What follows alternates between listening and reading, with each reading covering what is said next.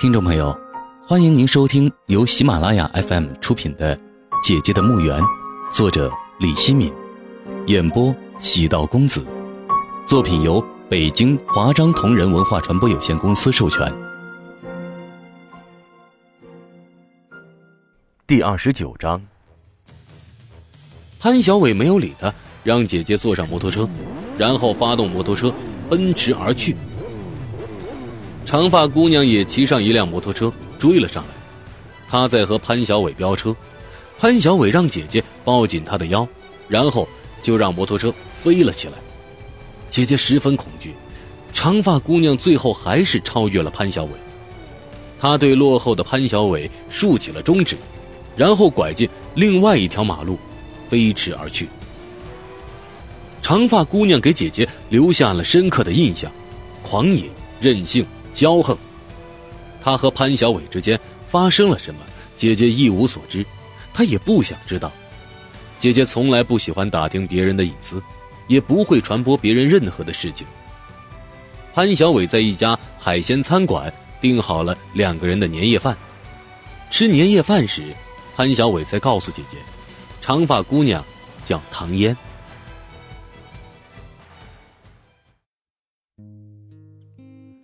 潘小伟是个奇怪的人，他请姐姐吃年夜饭，竟然不说些关于姐姐的话题，而是一直在说他和唐嫣的故事。唐嫣和潘小伟认识是在酒吧里，潘小伟经常孤独的在酒吧里喝酒，唐嫣也经常在那个酒吧喝酒。有天晚上，唐嫣主动坐在了潘小伟面前，问潘小伟：“你是不是也失恋了？”潘小伟软绵绵、漫不经心的说：“失恋是好几年前的事情了，一直忧伤到今夜。”他的这句话把唐嫣逗乐了，他笑着说：“你是个有趣的人，有趣又不能当酒喝，可以给我解闷呀。我自己的苦闷都无药可救，如何给你解闷啊？就这样和我说话，一起喝酒，闷儿就解了。”你把我当成你的药了，那是你的荣幸。你好霸道呀，难怪会失恋。唐嫣也笑了，我承认我是霸道，可是我改不了。改什么？顺其自然吧。从那以后，唐嫣有事没事就找潘小伟去喝酒，快把他喝成药渣了。潘小伟就不想陪他喝酒了。他不依不饶，说他爱上了潘小伟，要他陪他喝一辈子的酒。潘小伟退缩了，就躲着他。潘小伟被他烦透了，就告诉他自己有女朋友了。他不相信，潘小伟就在今天傍晚把唐嫣叫到大学门口，说姐姐就是他女朋友。姐姐说：“你怎么能这样说？我只不过是你的酒友而已。我要不这样说。”他不会放过我的，你就当帮了我一个大忙吧！啊，谢谢你了，李大美女。你要答应我，以后不能在任何人面前说我是你女朋友，记住了没有？潘小伟笑眯眯的说：“记不住，我这个人啊，呃，从来不长记性。”你这个混蛋！吃完夜饭，潘小伟就把姐姐带到家里喝酒，光喝酒也没劲儿，也不能总听潘小伟讲他的事情。姐姐又不情愿对别人多说自己的事情，他就说：“我们找点事儿干吧，光喝酒太没意思了，一会儿就睡着了。”潘小伟说：“要不要看春节联欢晚会啊？”姐姐摇了摇头：“唉，我也不喜欢那种假欢乐。”你不喜欢还问我？我以为内地人都喜欢呢，想投你所好。对了，我们看电影怎么样？我有不少录像带啊。姐姐想了想说：“好吧，那就看电影吧，要找部好点的片子。”潘小伟拍了拍他那干瘪的胸脯说：“没有问题，不好看呢，包换。”潘小伟真是个混蛋呢，竟然放了部毛片姐姐喝了酒，不好意思提出让他换片而是陪着他把片看完。看到那些赤裸场面时，姐姐就心惊肉跳，面红耳赤。内心也会产生本能的躁动，用喝酒来掩饰内心的不安和混乱。潘小伟竟然很认真的把那部毛片看完，看片的过程中没有说一句话，只是不停的喝酒。姐姐也没有说话，她想说什么却找不到话题。电影故事的结尾，黑社会老大把心爱的女人送上了船，他看着船远去，直至消失在茫茫大海，然后他在海边痛哭，手指着天，身体不停的摇晃。大声吼叫：“苍天呐，苍天呐，何处是我虚幻的故乡？”毛片放完后，潘小伟站起身，忐忑不安的姐姐以为接下来会发生点什么，她顿时十分紧张和矛盾，想逃又想留下。谁知道，潘小伟像毛片里的黑社会大哥一样，不停的摇晃着身体。颤抖的手指指着天花板，吼叫道：“苍天呐，苍天呐，何处是我？是我虚幻的故乡啊！”姐姐突然也想和他一起吼：“苍天呐，何处是我虚幻的故乡啊？”然后，潘小伟抱着姐姐哭了起来，她的哭声越来越响。最后变成了嚎啕大哭，姐姐也流泪了，也哭出了声，最后也嚎啕大哭。两个天涯沦落人一起抱头痛哭，在凄凉的大年夜里，在爆竹烟花响彻云霄的大年夜里，姐姐和潘小伟互相抱着嚎啕大哭。除了嚎啕大哭，姐姐担心的事情。并没有发生。寒假很快就结束了，姐姐回到了大学的课堂里。她会在晚上或者节假日去红磨坊咖啡馆打零工。潘小伟要像寒假那样按月给他工资，姐姐不接受，她坚持按小时结算。姐姐很庆幸自己结识了潘小伟这样一个好人。他虽然有很多坏毛病，但是心地善良。最重要的是会尊重人，不会强迫姐姐做她不想做的事情。董媛媛知道姐姐在红磨坊咖啡馆打零工，因为姐姐请她去喝过咖啡。董媛媛在寒假的时候真的写了篇小说，她偷偷的给姐姐看，姐姐看完后觉得她写的很好，就请董媛媛到红磨坊喝咖啡。姐姐还鼓励董媛媛给文学刊物投稿。董媛媛没有信心，姐姐把她的小说抄了一份，帮她投递到当地的一家文学刊物。不久，董媛媛接到了刊物寄来的用稿通知单。董媛媛欣喜若狂，当着同学们的面对姐姐表示了谢意。她的举动是发自内心的，当时忽略了胡月和王颖的存在。当时，胡月气呼呼的拉着王颖走了。姐姐告诉董媛媛。这个事实时，董媛媛没有像以前那样害怕。她说：“就是他们不理我，又怎么样？我要像你一样，做自己的事情，让别人去说吧。”姐姐还是担心会有什么事情发生，她不想看到宿舍里的四个同学都像仇人一样。在红磨坊咖啡馆碰到钟文光，姐姐觉得十分意外。钟文光是个画家，也是美院油画系的教授。像许多画家一样，钟文光留着长发，蓄着大胡子，很窄的脸被毛发遮蔽，只剩下眼睛、鼻子和嘴巴。他真不适合留长头发和胡须，让人感觉他就是一个没有进化成人的猿猴。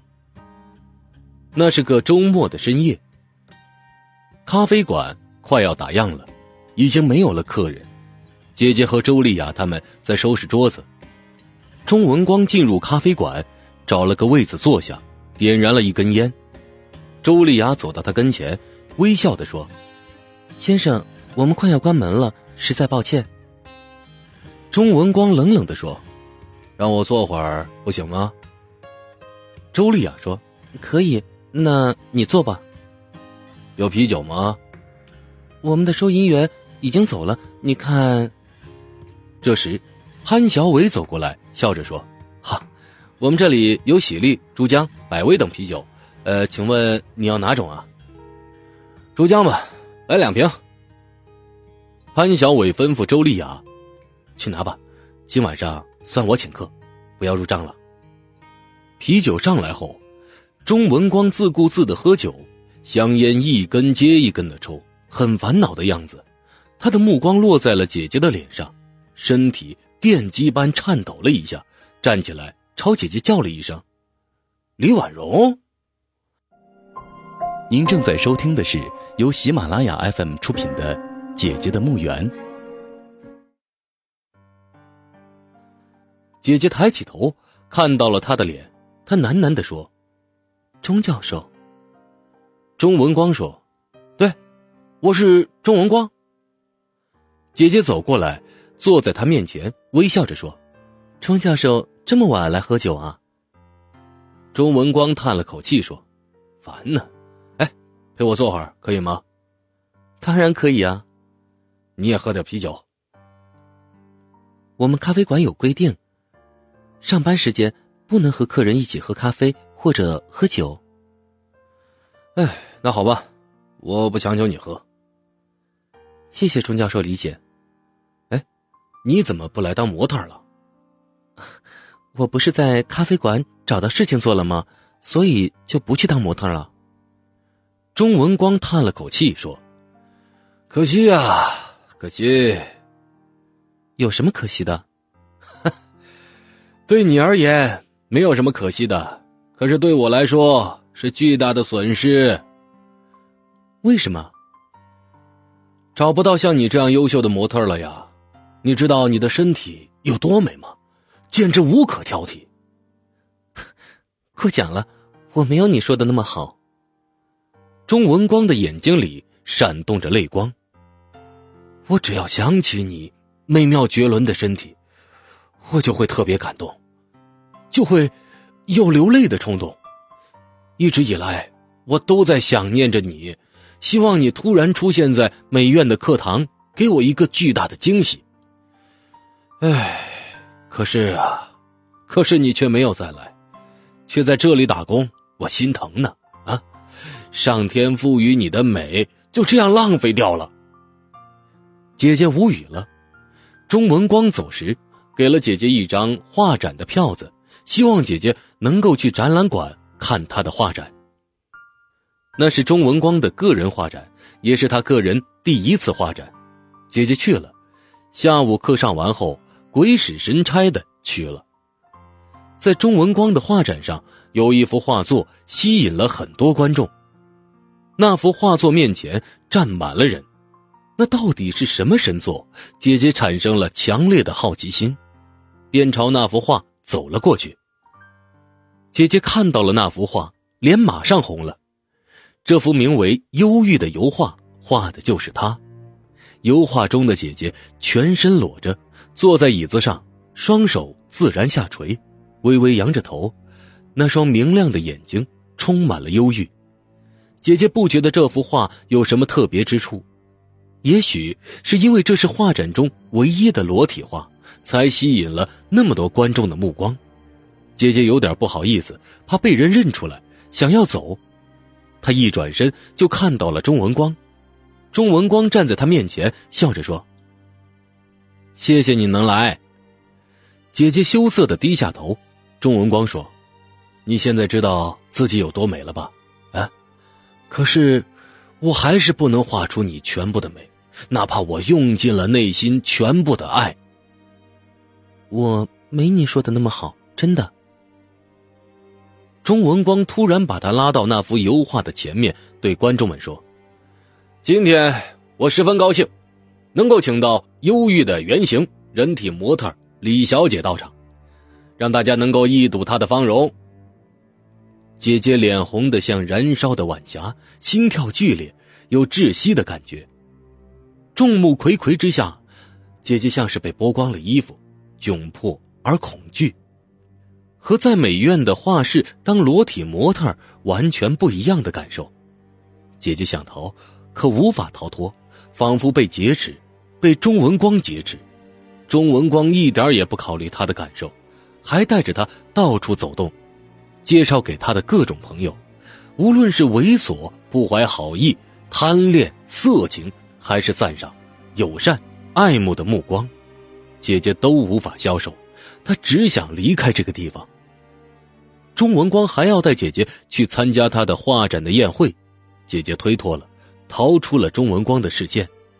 她不想再和钟文光来往，她很乐意待在红磨坊咖啡馆，甚至乐意待在潘小伟的家里。无论是咖啡馆，还是潘小伟的家，都让姐姐感到安全，也感觉到温暖。没有人会伤害她，也没有人会把她当成怪物来观赏。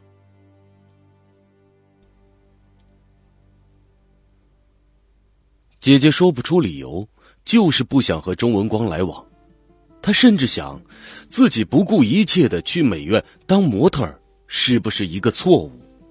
问题是，她被钟文光盯上了。他总是在周末的深夜光顾红磨坊咖啡馆，总是要姐姐和他说会儿话，他才离开。他说的是夸赞姐姐的话，还用各种话语拐弯抹角。或者赤裸裸的表达对姐姐的爱慕之情，他的话语像毒药一样，让姐姐恐惧而又着迷。久而久之，姐姐就像中了毒一般，对钟文光没有了抵御能力。这个四十多岁的男人浑身上下都充满了险恶，姐姐正一步一步的进入他的圈套。在一个周末的晚上。姐姐没有去红磨坊咖啡馆上班，而是踏入了钟文光的私人画室。钟文光要姐姐给他当一次模特，姐姐答应了他。画室里充满了油画颜料浓郁的味道。钟文光开好了一瓶红酒，并且，并且倒好了两杯酒。他端起一杯酒递给姐姐，笑着说：“你在咖啡馆上班时不能喝酒。”我没有勉强你喝，啊，现在可以喝了吧？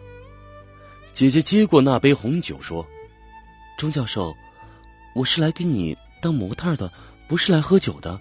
而且，我只答应你这一次，以后我不会再当模特了。”你说的没错，你是给我来当模特的，也是最后一次，啊！可是啊，你就不能赏我一个脸，喝一杯酒吗？我想啊，你喝下这杯酒后，脸色会更加红润，更加透亮啊！我就要那种感觉。姐姐没有说什么，注视着他。他也拿起一杯酒，举起酒杯说：“干杯！”说完，他一口喝完了那杯酒。姐姐也喝干了杯中的酒。他放下酒杯，就开始脱衣服。他在脱衣服的过程中，钟文光不停夸赞姐姐的身体。姐姐按他的吩咐躺在铺着白布的长条桌上。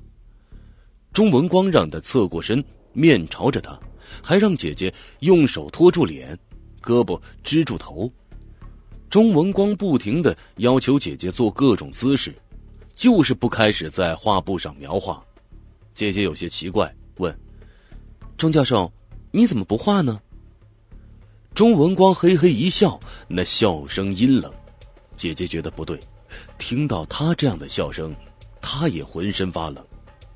她想起来穿衣服离开，已经来不及了。姐姐的头开始发晕、发沉，身体也特别沉重，动弹不得。姐姐说：“钟，钟教授，你在酒里放了什么东西？”钟文光凑近姐姐的脸，笑着说。我什么也没有放，只是这杯酒会醉人的，我的美人。实话告诉你吧，自从我第一次看到你美丽的身体，我就受不了了。发誓，要得到你的肉体。要知道，见不到你后，我每天对着忧郁那幅画面，心里猫抓般难受。老天开眼啊！让我在红磨坊咖啡馆重新遇到了你，这还得感谢我家里那黄脸婆。要不是她和我吵架，我还不会出去喝闷酒呢。姐姐的身体渐渐无力，瘫软在桌子上，她的头脑也渐渐的不省人事。钟文光目光贪婪的注视着姐姐洁白如玉的裸体，嘴角流下了一线口水，那肮脏的口水掉落在姐姐身体上，她颤抖的伸出了双手。